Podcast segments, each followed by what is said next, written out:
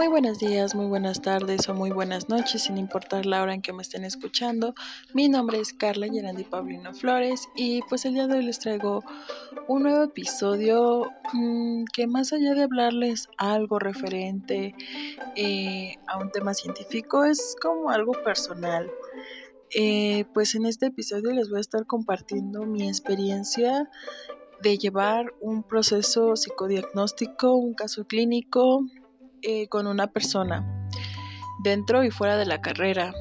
Ah, pues dentro de la carrera siempre tienes como que esta parte eh, del mito de que porque estás estudiando psicología les debes a las personas atención clínica, eh, seas a un experto o no.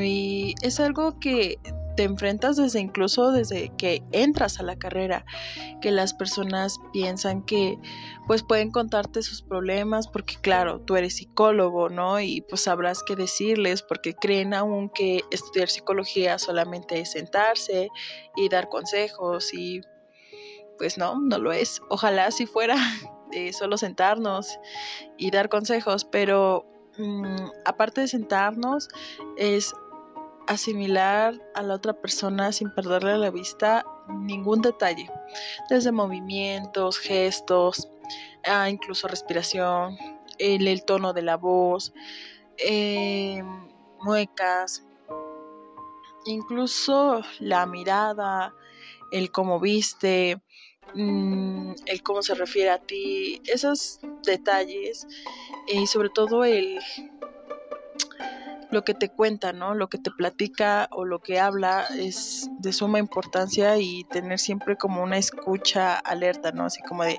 din, din, din, din, din, din, estar siempre al pendiente de lo que el paciente nos quiera decir. Entonces, ¿cómo fue mi experiencia llevando un proceso psicodiagnóstico a punto de terminar la carrera? Fue un reto, sí, fue un reto.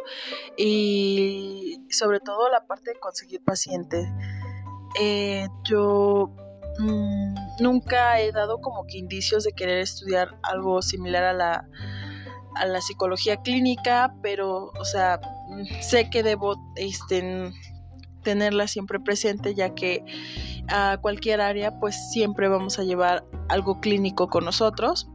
Entonces, sí fue un reto para mí porque como que yo me siento muy perdida y aparte como que yo soy de esas personas que me cuesta mucho pedir ayuda, eh, me cuesta hablar, sobre todo mm, preguntar por pena, por... Mm, no sé cómo describirlo, pero dejémosle en pena, ¿no? Y cuando llega una persona hacia mí, era un señor ya grande que me había pedido que pues que sí, que lo, que lo ayudara, pero cuando ese señor llegó a mí, yo estaba en el peor momento de mi vida, o sea, acababa de tener un accidente, estaba a punto de entrar en quirófano, entonces yo no estaba apta para darle la terapia en ese tiempo, ¿verdad? Entonces cuando llegó esta oportunidad de que 10 sesiones, entonces lo, lo volví a contactar, pero este, no para que yo lo atendiera, sino para canalizarlo con alguien que no le cobrara caro. Entonces, este, no, pues por así decirlo, el paciente que tenía ya seguro, ya no era seguro porque yo lo había canalizado porque este verlo era este mmm, no sentirme capaz de no sé yo sentía y si la riego y esto mejor lo mando con con alguien que que ya es experto, es, psicólogo, ¿no? No es que no sea psicóloga o no me sienta psicóloga. Eh, sin buscar a la paciente, llegó a mí a través de redes sociales um, por un post que yo había hecho acerca de la salud mental, porque sí, a veces um, ocupo mis redes sociales como no solo para compartir memes y cosas divertidas, sino también como para informar y erradicar algunos mitos con cualquier tema social eh, y es sobre todo el estima la salud mental. Y me mandó un mensaje diciéndome que si conocía una, una fundación o algo por el estilo. en donde pues daban terapia psicológica gratuita porque la necesitaba y todo lo demás. A lo cual yo les respondí, pues sí conozco fundaciones como por ejemplo está el Instituto Poblano de la Juventud, eh, donde estoy yo realizando mis prácticas en la Secretaría para la Igualdad Sustantiva en Contigo Mujer, que dan servicio gratuito a las mujeres en atención psicológica y legal, pero bueno. Y le dije, pues sí conozco, pero pues yo estoy estudiando psicología y de hecho este ocupo un paciente, no sé si estés interesada.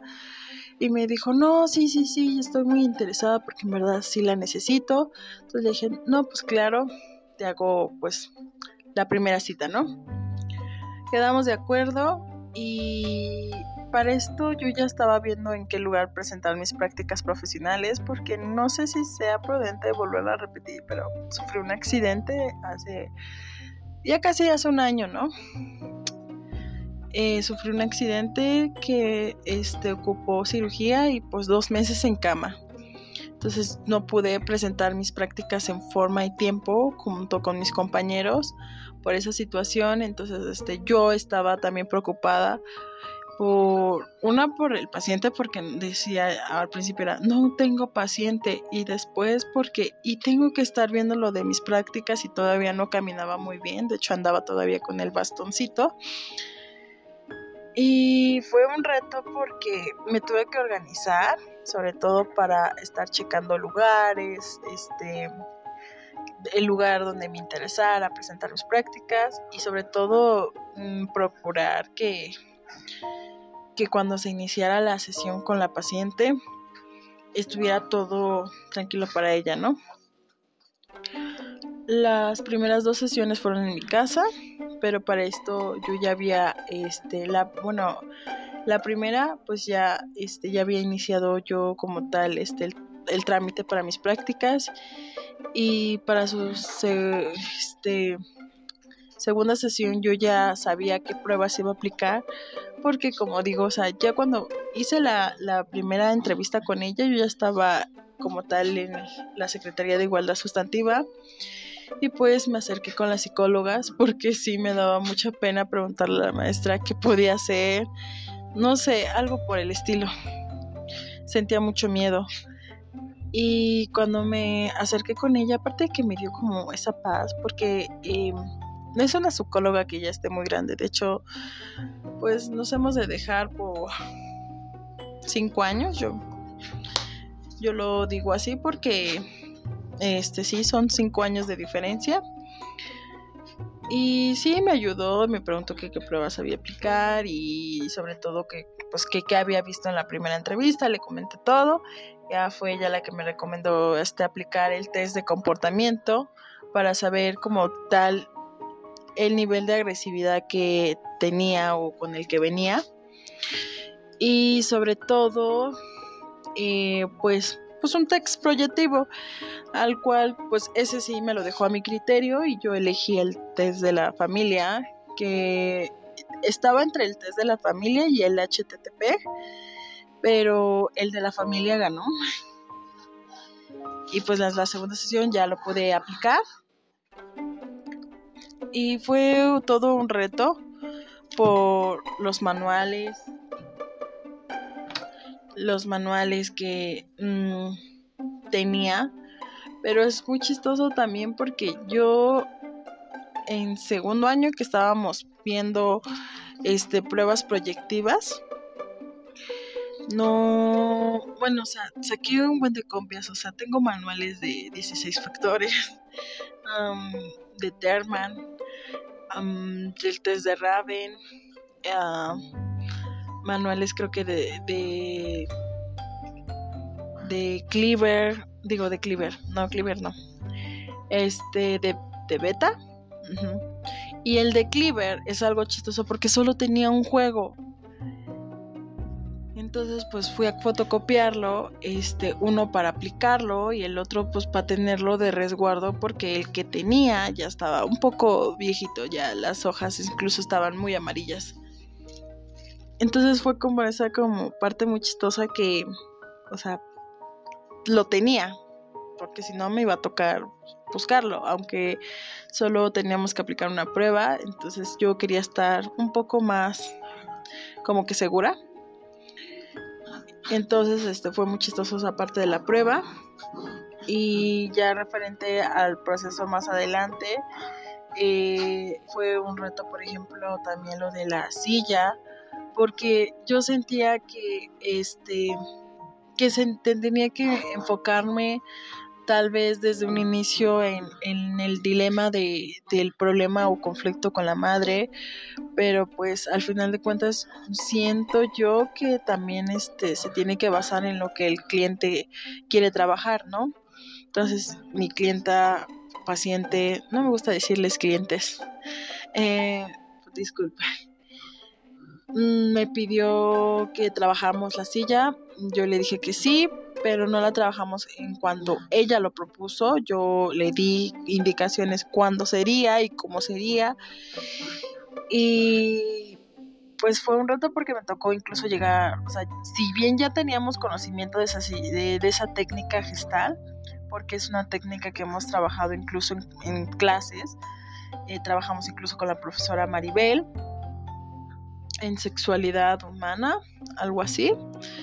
Eh, que trabajamos la silla. Entonces es una técnica que es muy presente en nuestra vida, ya estaba como alumnos, o bueno, personalmente como alumna. Entonces no me tocó como que investigar qué más podía agregarle, por dónde ir, este, ya saben, ¿no? Actualizarme sobre todo. Eh, pues la técnica fue todo un éxito. Eh, no nada salió mal, salió información nueva, e información que me sirvió más adelante. Después vino este la parte de las tareas, también es algo que me preocupaba mucho porque sinceramente yo personalmente traigo un conflicto con las tareas en terapia y no no es porque sea fanática de de la psicoterapia o algo por ese estilo bueno, con el enfoque psicoterapéutico, este no nos nada por ese estilo. Es más como interno, que incluso ya, ya este, eh, estoy más bien en proceso de trabajo de, terapia, porque no es algo muy fácil esta, esta reconciliación con las tareas, porque hubo en, bueno, personalmente una falla con una tarea que me había dejado una psicóloga hace años, estamos hablando de mi en plena adolescencia, entonces como que ya existía ese conflicto interno, entonces cuando llega la paciente y me dice mm, que ya había tomado un proceso terapéutico y que la psicóloga le dejaba tareas, es, yo creo que esto debí de haberlo dicho en clase también como para que mm, pudiera recibir retroalimentación de mis compañeros, pero incluso sí lo platiqué como con dos compañeros y uno de ellos me dijo que este que el problema era mío y no de la paciente como tal, pero no, este, si bien, o sea, como digo,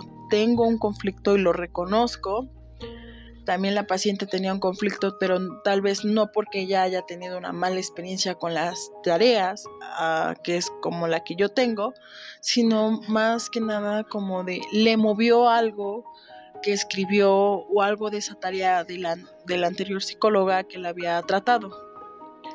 Bueno, ahorita lo veo así, ¿no? Entonces como que quise respetar ese punto de no dejarle tareas, pero sabía que tenía que dejarle tareas, ¿no? Eh, no por tanto por la parte de me lo está pidiendo la maestra, sino como que yo sentía que era necesario. Eh, entonces cambié la dinámica y jamás, jamás, jamás le dije que le estaba dejando tarea, sino que era más como pues un ejercicio, algo, algo que no sintiera pesado, ¿no? Y funcionó.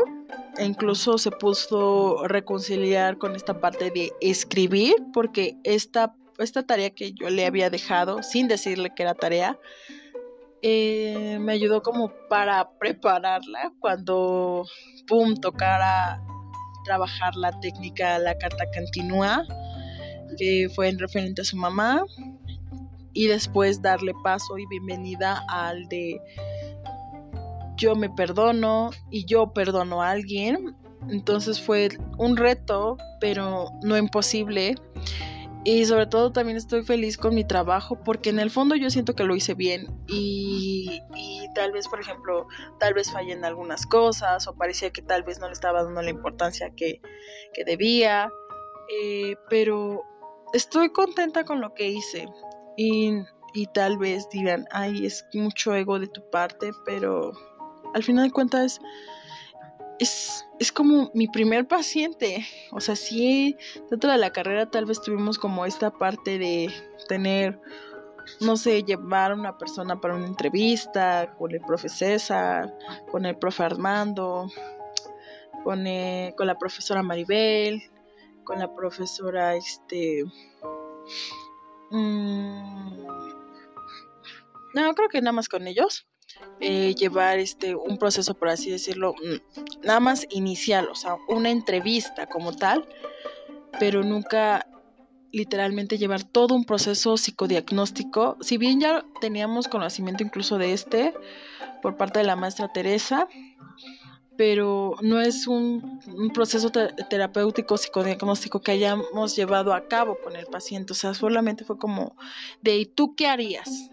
Y ya pero en esta parte de la práctica en la psicología fue no solamente tú qué haces o qué vas a hacer, cómo lo harías, es lo vas a hacer, tienes que hacerlo.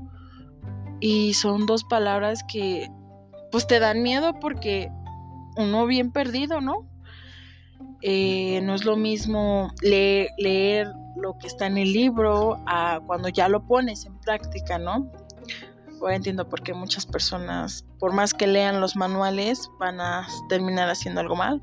En este caso, yo sentí que, que cuando, no sé, me sentí un momento frustrada en el aspecto de pensando que no lo estaba yo haciendo bien.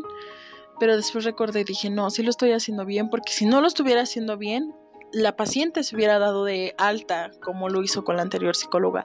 Y es un avance el que ella siga aquí, el que siga asistiendo y el que esté tan comprometida con las terapias y sobre todo con el tiempo, porque eso sí, siempre fue, fue puntual, excepto por una, una sesión y me pidió disculpas hasta no más no poder, eh, pero fue la primera y la última vez. Este, sí hay veces que pues por ejemplo cosas que no salen previstas este por ejemplo un, un choque, este, un accidente, un tren. Eh, nosotros no manejamos como los horarios del tren y aunque por más que uno salga con tiempo pueden pasar cosas, ¿no?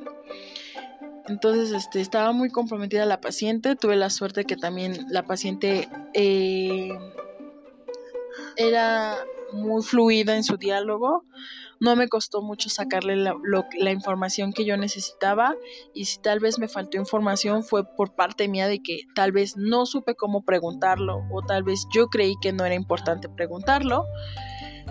Pero en todo lo demás, la, la paciente siempre estuvo, o sea, 10 de 10. Entonces es por eso que yo digo que yo sí hice un buen trabajo tal vez no tan perfecto como el de algunos de mis compañeros, pero yo creo en lo que hice y sé que lo hice bien porque al final de cuentas este, se pudo cumplir con la demanda inicial, que fue este, pedir perdón y aprender a soltar.